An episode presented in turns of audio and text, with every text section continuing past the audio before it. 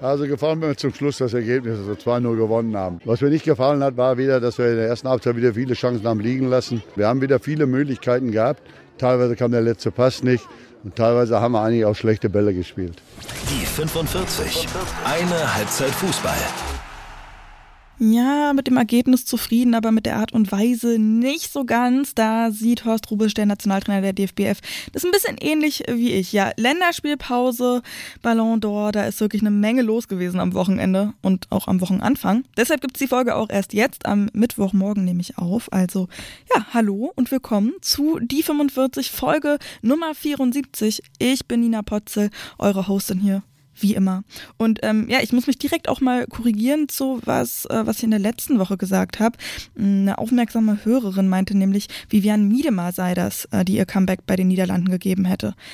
Ich weiß jetzt nicht ganz genau, äh, ehrlich gesagt, was ich gesagt habe, weil in meinen Notizen steht nämlich genau sie auch drin. Äh, und ich habe manchmal so ein bisschen Problem, meine eigenen Folgen nochmal nachzuhören. Deswegen ähm, konnte ich das jetzt auch nicht nochmal machen.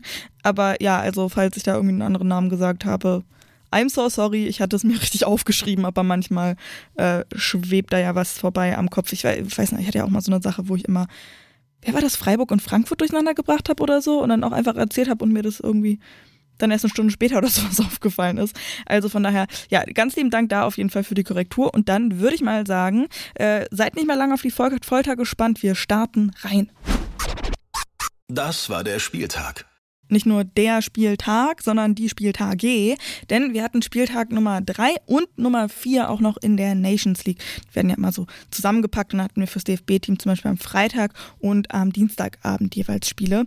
Wie gesagt, einiges los. Äh, ich werde auf jeden Fall versuchen, nicht nur aufs DFB-Team zu schauen, wenn, weil da auch noch andere interessante Spiele mit dabei gewesen sind. Aber wir legen damit erstmal los. Wir hatten eben zwei Spiele mit zwei recht unterschiedlichen Ergebnissen. Also gestern am Dienstag hat es ein 2 zu 0 gegen Island gegeben und eben nach diesem Spiel hat Horst Rubisch auch äh, diesen Eingangston abgegeben. Und am Freitag, da hat es schon ein 5 zu 1 gegen Wales gegeben. Klar, mit den zwei Siegen war Deutschland auf jeden Fall die Chance auf Olympia. Das ist richtig gut auf jeden Fall. Alles andere wäre ja eher ähm, ja, äh, sehr schwierig gewesen, sagen wir mal so. Aber wir müssen eben auch darüber reden, wie das Team gespielt hat. Denn da hat mich und auch Horst Rubesch ähm, und auch die Spielerin selber haben das gesagt, ähm, in beiden Spielen ein bisschen was frustriert, auf jeden Fall. Ähm, da gehört eben die Chancenausbeute mit dazu. Aber von vorne. Wir hatten ja einige Verletzungen auch mit dabei. Also Alex Popp zum Beispiel, die war beim ersten Spiel ähm, noch dabei, allerdings nur auf der Bank. Da war schon vorher klar, dass sie nicht spielen werden kann. Sie ist dann ähm, auch abgeflogen nach dem Spiel gegen Wales. Merle Froms, die hat eine Gehirnerschütterung. Für sie ist dann Ann-Kathrin Berger am Start gewesen, ähm, die nicht so wahnsinnig viel zu tun hatte, aber dann doch sehr gut, dass sie da war an einigen Stellen. Ähm, und Nicole Aniomi, die ist ähm, auch nach dem Spiel gegen Wales äh, noch abgereist. Dafür ist äh, zum Beispiel, ja, Paulina Krummigel ist nachnominiert worden und auch Sophia Kleinherr, die wir ja alle gefordert haben. Also, Deutschland gegen Wales, 5 zu 1 am Freitagabend, 20.000 ZuschauerInnen. Ein paar Veränderungen in der Startelf zum letzten DFB-Spiel hat es gegeben, eben weil Pop verletzt gewesen ist, weil Froms verletzt gewesen ist mit einer Gehirnerschütterung. Ähm, und, was mich auch sehr gefreut hat, Laura Freigang in der Startelf. Also das war wirklich sehr, sehr cool zu sehen. Die hat auch richtig Alarm gemacht, hat total Spaß gemacht. Ich habe nicht ganz verstanden, warum sie dann ausgewechselt worden ist in der zweiten Halbzeit, bin ich ganz ehrlich. Oder in der Halbzeitpause.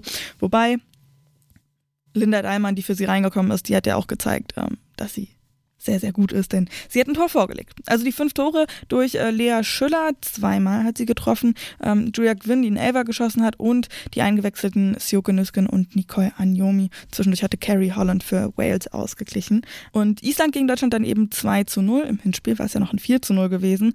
Ähm, und da haben getroffen ebenfalls Julia Gwynn wieder mit einem Strafstoß. Also die entwickelt sich da wirklich äh, zu der ähm, ja, Elfmeter-Queen auf jeden Fall. Äh, ich fand ihren Elver gegen Wales richtig stark, also er war richtig, richtig gut geschossen auch. Der gegen Island dann war ein bisschen, bisschen läppsch fast, aber da hat sie die Torhüterin dann echt richtig gut verladen. Und der ist reingegangen, war dann auch voll wichtig. Also kam zwar erst in der 64. Minute dann auch äh, dieser, dieser Strafstoß, der dann das 1 zu 0 gebracht hat gegen Island eben. Und der war halt enorm wichtig. Da hat man richtig gesehen, okay, jetzt, boah, fällt irgendwie eine Last ab, ähm, da jetzt erstmal das Tor zu haben. Und dann kurz äh, vor Abpfiff hat Clara Bühl auch noch das 2 zu 0 gemacht. So, haben wir das erstmal geklärt, wer die Tore gemacht hat, wie es ausgegangen ist und so weiter. Was ich finde, ähm, was sich bei beiden Spielen gezeigt hat, obwohl die ja ne, so einmal 5 zu 1, einmal 2 zu 0, was bei beiden Spielen eben der frustrierende Part war, die Chancenverwertung. Also auch gegen Wales, wo man ja sagen kann, 5 zu 1, wie viel sollen sie noch machen? Ja, zur Halbzeit hat es da aber auch nur 1 zu 1 gestanden. Und da hat es vorher wirklich so viele Chancen auch gegeben, die hätten reingehen müssen. Also ich habe mir auch schon nach, ich glaube, das waren gerade nach so 20 Minuten oder sowas, fünf Minuten bevor dann das 1 zu 0 gekommen ist, ähm, aufgeschrieben, so es gibt Chancen im Minutentakt, aber die Dinger gehen einfach nicht rein. Und das ja, hat sich dann eben auch gegen Island genauso wieder gezeigt. Also vor allen Dingen über den Flügel ähm, ist das deutsche Team gekommen. Also durchs Zentrum ist super, super wenig bloß gegangen. Das waren immer die Flügel. Ähm, Sarai Linda da wirklich sehr, sehr stark. Also die entwickelt sich da echt richtig zu einem ähm, richtig, richtig guten und wichtigen Punkt im deutschen Spiel, äh, die da wirklich hoch und runter ackert, auch mal ins Dribbling geht und das auch sehr, sehr gut macht.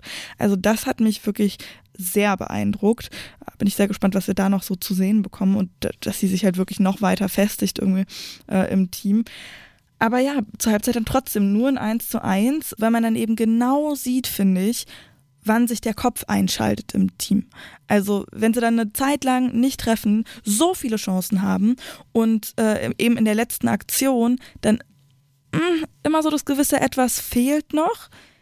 Du siehst direkt, okay, jetzt fängt langsam der Kopf an zu arbeiten, dann werden sie unsauberer im Spiel, es kommen mehr Fehlpässe, die Angriffe funktionieren dann auch nicht mehr so schnell, also es dauert dann alles immer ein bisschen und man merkt, ja, ah, die Entscheidungsfindung wird dann dadurch schwieriger, weil irgendwie vorher halt ein paar Dinge nicht geklappt haben, dann zweifelt man natürlich noch ein bisschen mehr. Und das finde ich hat sich bei beiden Spielen gezeigt, sowohl gegen Wales beim 5 zu 1 eben, wo dann eben erst mit dem 3 zu 1 in der 80. Minute ja auch erst ähm, der Knoten so richtig geplatzt ist. Also in der 46. Ne, kurz nach Anpfiff kam dann das 2 zu 1, da war ein bisschen mehr Ruhe drin tatsächlich erst. Da sind sie dann auch wieder ein bisschen stärker geworden, aber eben auch dann wieder keine Dinger reingemacht. Dann erst ab der 80. Da hat es dann eben noch drei Tore gegeben und da war dann so richtig, okay, jetzt schießen sie sich so ein bisschen was von der Seele. Und ich finde, diesen Unterschied sieht man immer total. So dieses, wir rennen an, wir kriegen aber das Tor nicht rein. Ähm, und deswegen verkrampfen wir irgendwie und werden hektisch, fahrig im Spiel, auch unsauber, ähm, nehmen die Bälle nicht mehr gut an, geben sie nicht mehr gut weiter, spielen eben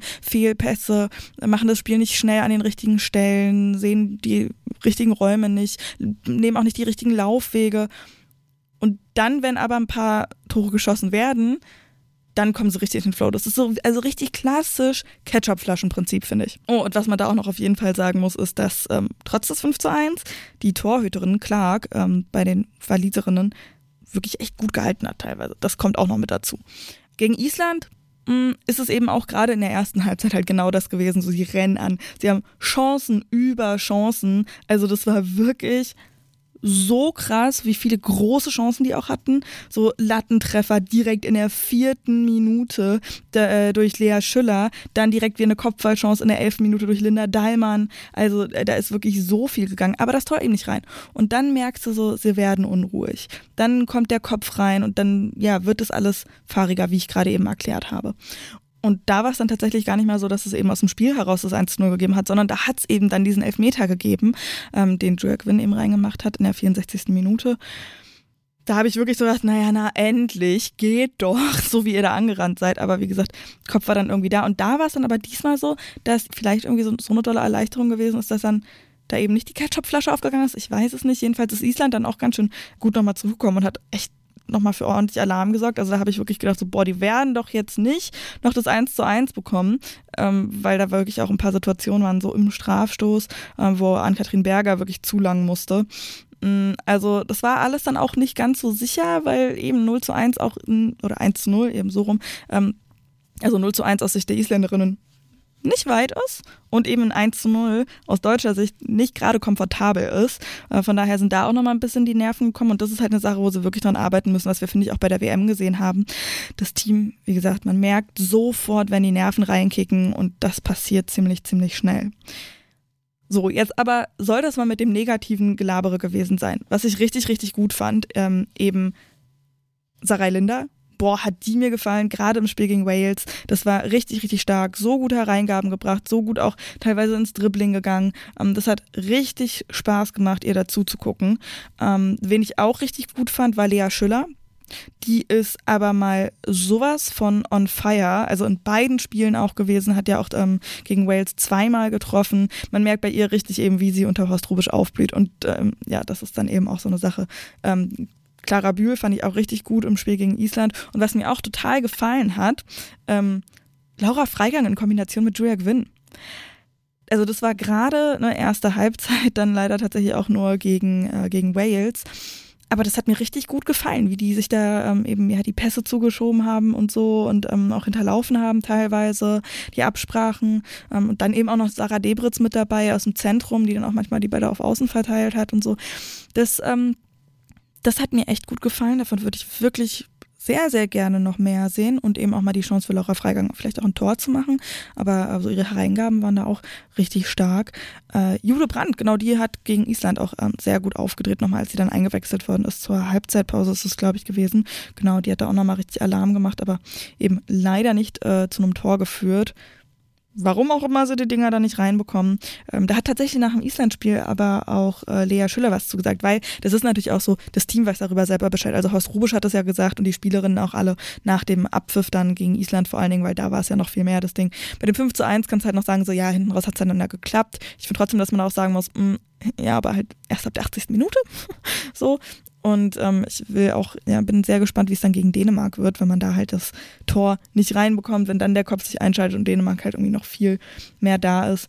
Aber wie gesagt, so ein paar Sachen geben auf jeden Fall Hoffnung, dass da sich äh, auch was verändert. Wie gesagt, ich finde äh, Sarai Linda richtig, richtig stark. Freigang und Gwyn würde ich auch sehr, sehr gerne wieder zusammen sehen. Äh, genau, und aber was äh, ich eigentlich anmoderieren wollte gerade, Lea Schüller, die äh, eben auch ähm, das erkannt hat, dass da einfach manchmal die Dinger nicht reingehen. Ja, ich glaube, wir haben einfach keine Ruhe reingekriegt ins Spiel. Wir haben ähm, versucht, schnellstmöglich nach vorne zu spielen. Dann haben wir die Bälle verloren, dann mussten wir aber schnellstmöglich wieder umschalten. Und ich glaube, ähm, das war dann auf dem Rasen auch irgendwie ziemlich schwer. Und ähm, ja, deswegen ist es so holprig gewesen.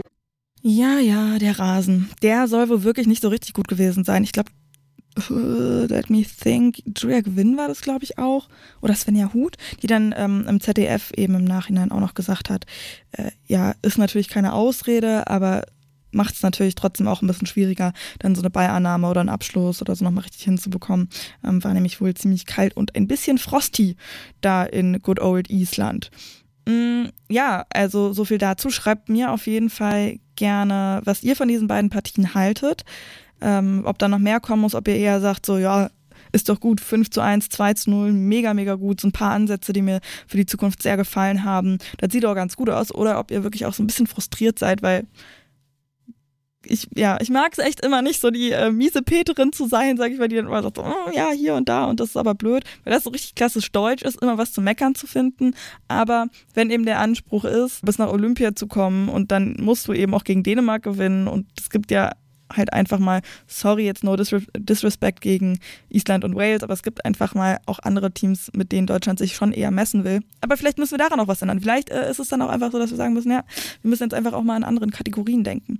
Aber ähm, ja, vor allen Dingen, weil wir halt eigentlich andere Dinge gewohnt sind, ähm, finde ich das dann auch ganz wichtig, trotzdem da irgendwie hinzugucken, so hey, das läuft halt noch nicht so richtig gut und es wäre voll schön, da halt irgendwie einfach ein bisschen ja, Verbesserung und was anderes zu sehen.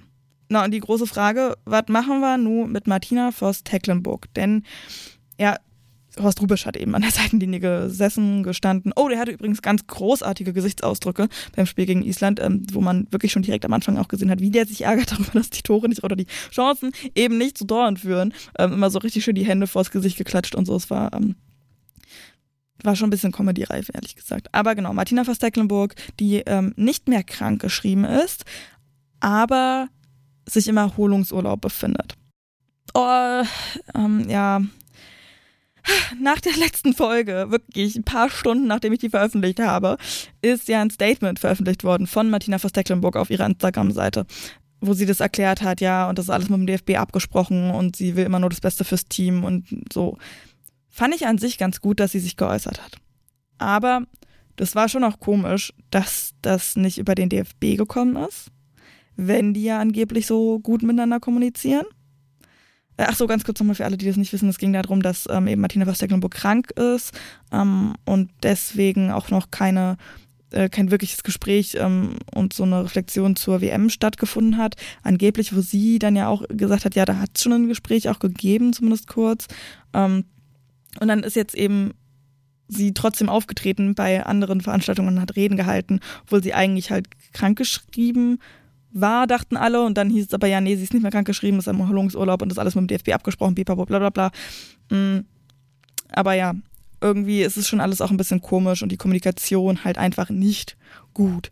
Auch eben der DFB und Martina Voss-Tecklenburg, die sollen wohl nur noch über Anwälte kommunizieren aktuell. Und sie hat sich, mm, okay, es gibt verschiedene Arten und Weisen, wie das Statement interpretiert worden ist. Also manche sagen, ja, sie ist bereit, da irgendwie noch weiter zu coachen und so.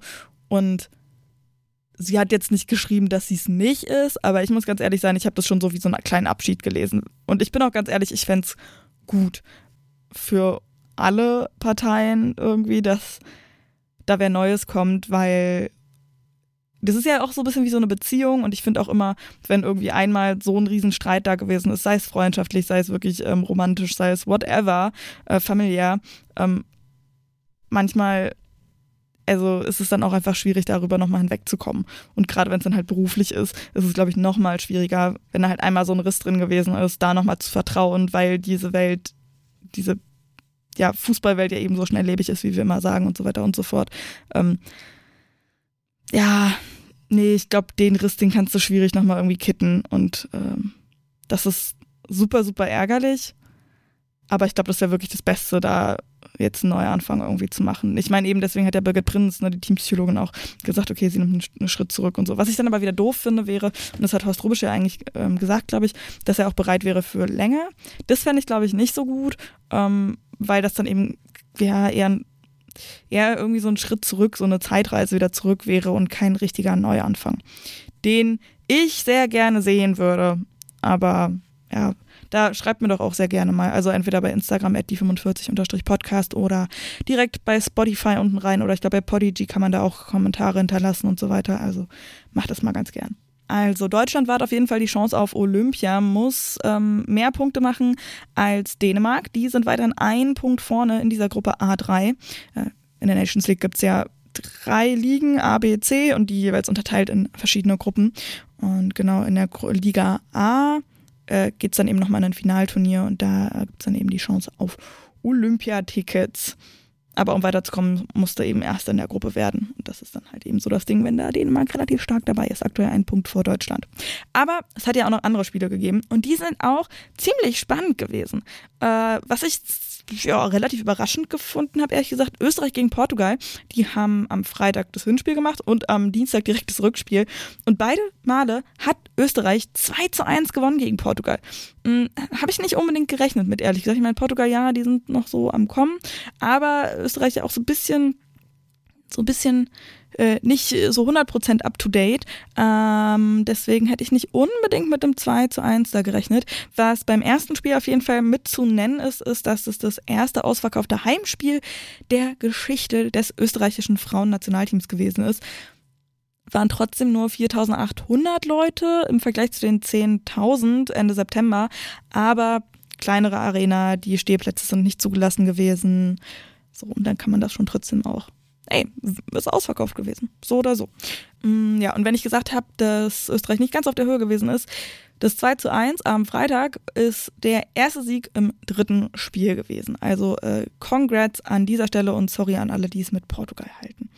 Auch sehr spannende Spiele, wo wir natürlich ein Auge mal drauf haben. Spanien, die haben gegen Italien und gegen die Schweiz gespielt.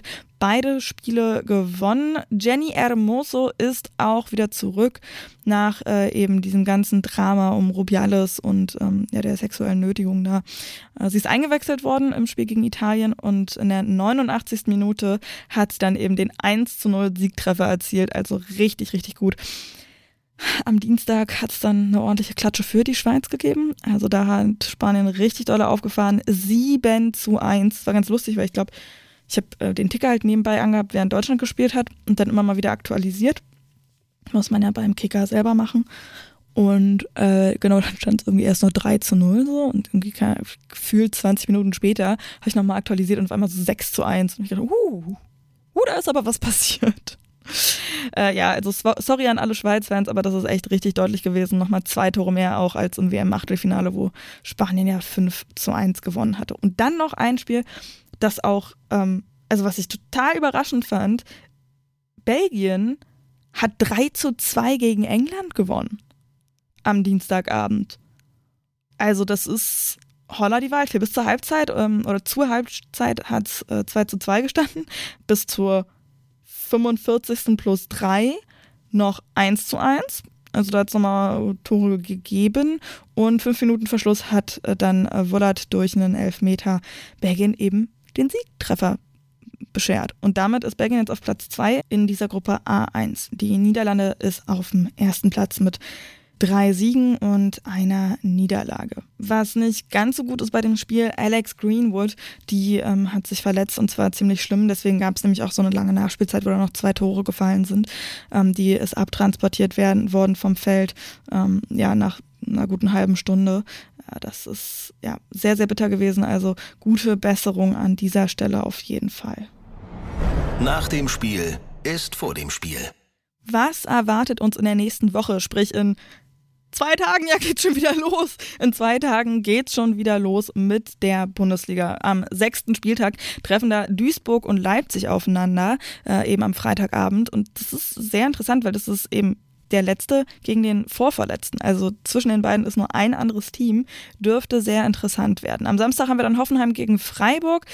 Naja, so wie es bisher gelaufen ist in der Saison, eigentlich eine klare Sache für Hoffenheim. Aber Freiburg gegen stärkere Gegnerinnen zum Teil besser im Spiel.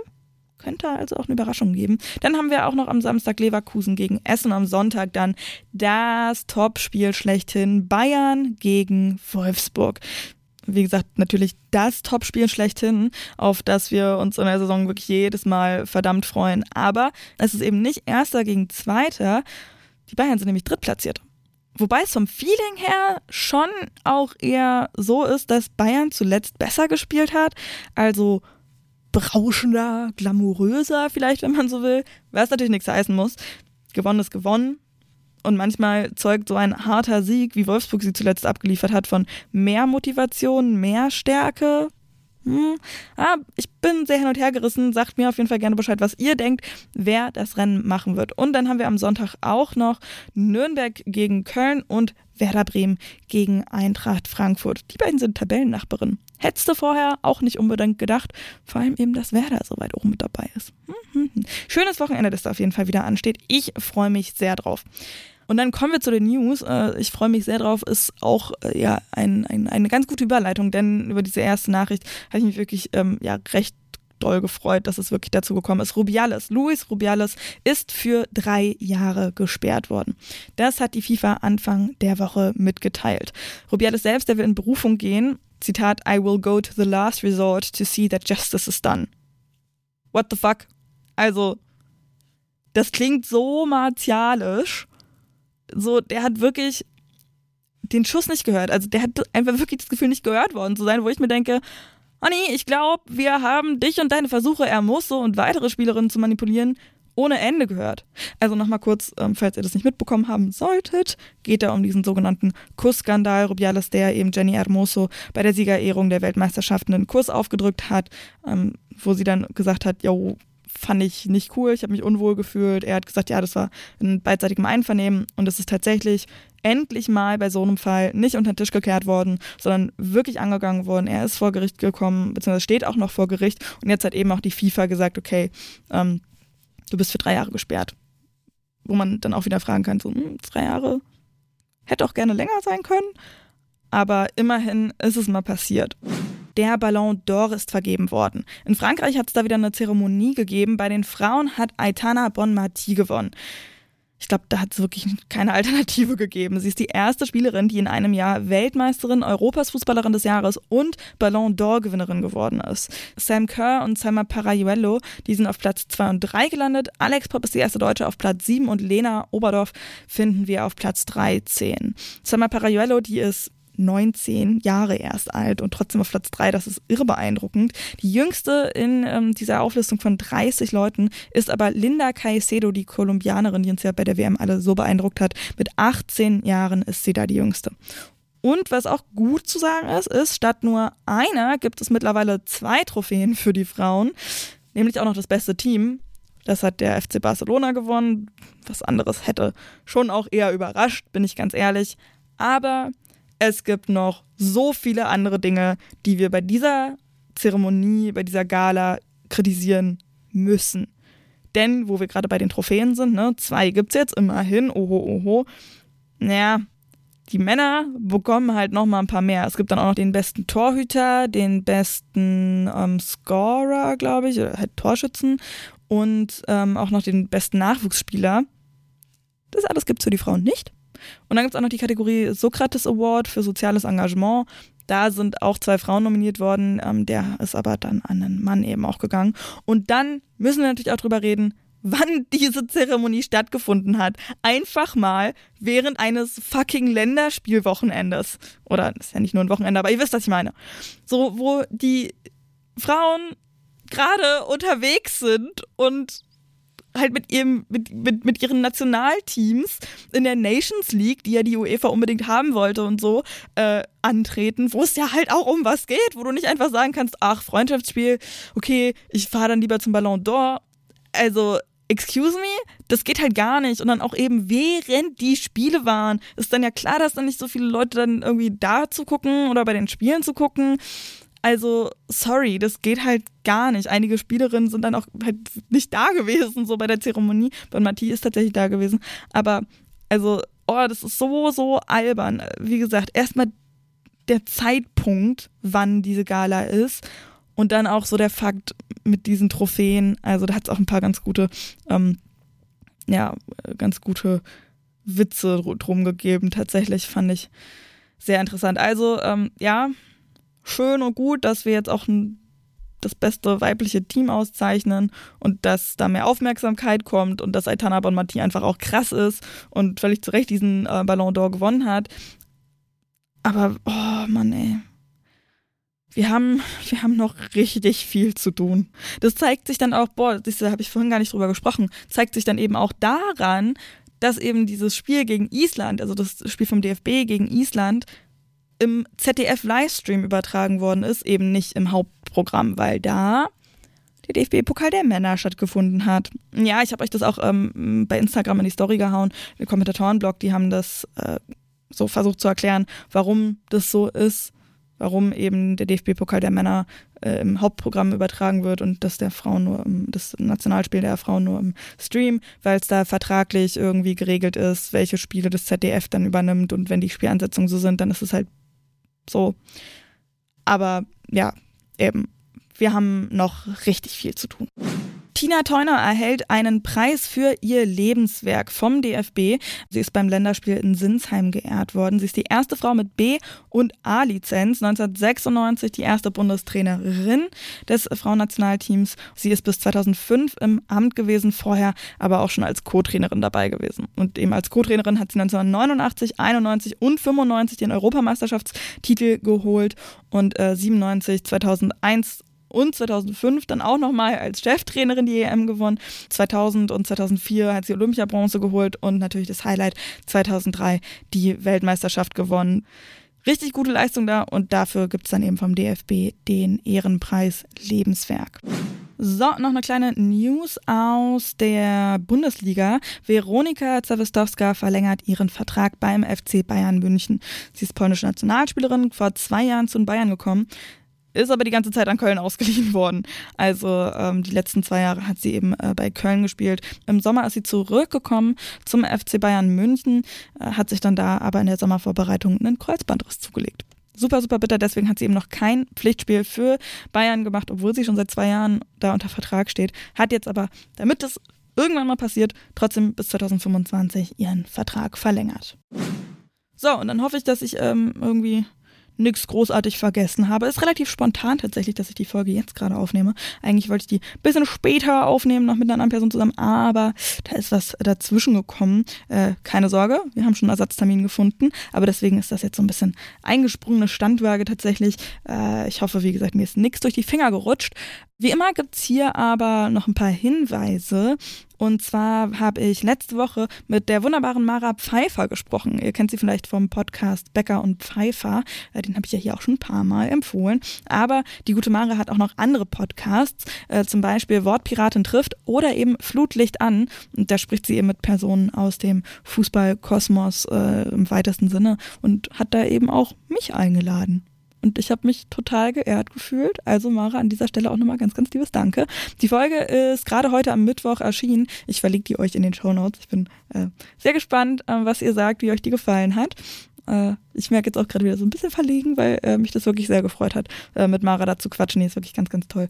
Und äh, ja, hört da auf jeden Fall sehr gerne rein. Hört auch immer schön Lulu FM, das queere Radio, ähm, wo eben die 45 auch ein Teil von ist. Da könnt ihr mich auch manchmal hören. Finde ich mal ganz lustig. Folgt äh, die 45 Podcast bei Instagram und sehr gerne schaut auch nochmal bei GoFundMe vorbei, ähm, damit ich hier eben nicht mehr ganz so in die Bredouille komme mit Terminen und so weiter, dass ich mich äh, wirklich hier ein bisschen drauf konzentrieren kann und nicht mehr ganz so vielen anderen Jobs hinterher rennen muss. Äh, da freue ich mich wirklich bei ähm, jedem und jeder, die da äh, was was abgeben und äh, mich hier eben unterstützen. Ähm, da kommt immer mal wieder was rein. Das ist richtig, richtig schön. Ganz, ganz lieben Dank an dieser Stelle. Und dann Machen wir mal den Deckel drauf. Ist ein bisschen kürzer geworden. Wie gesagt, eingesprungene Standwaage. Danke auf jeden Fall fürs Hören, fürs Teilen, fürs Bewerten, fürs Folgen, für, wie gesagt, alles, was da bei GoFundMe rumkommt. Grüße gehen raus. Wir hören uns nächste Woche. Macht's gut.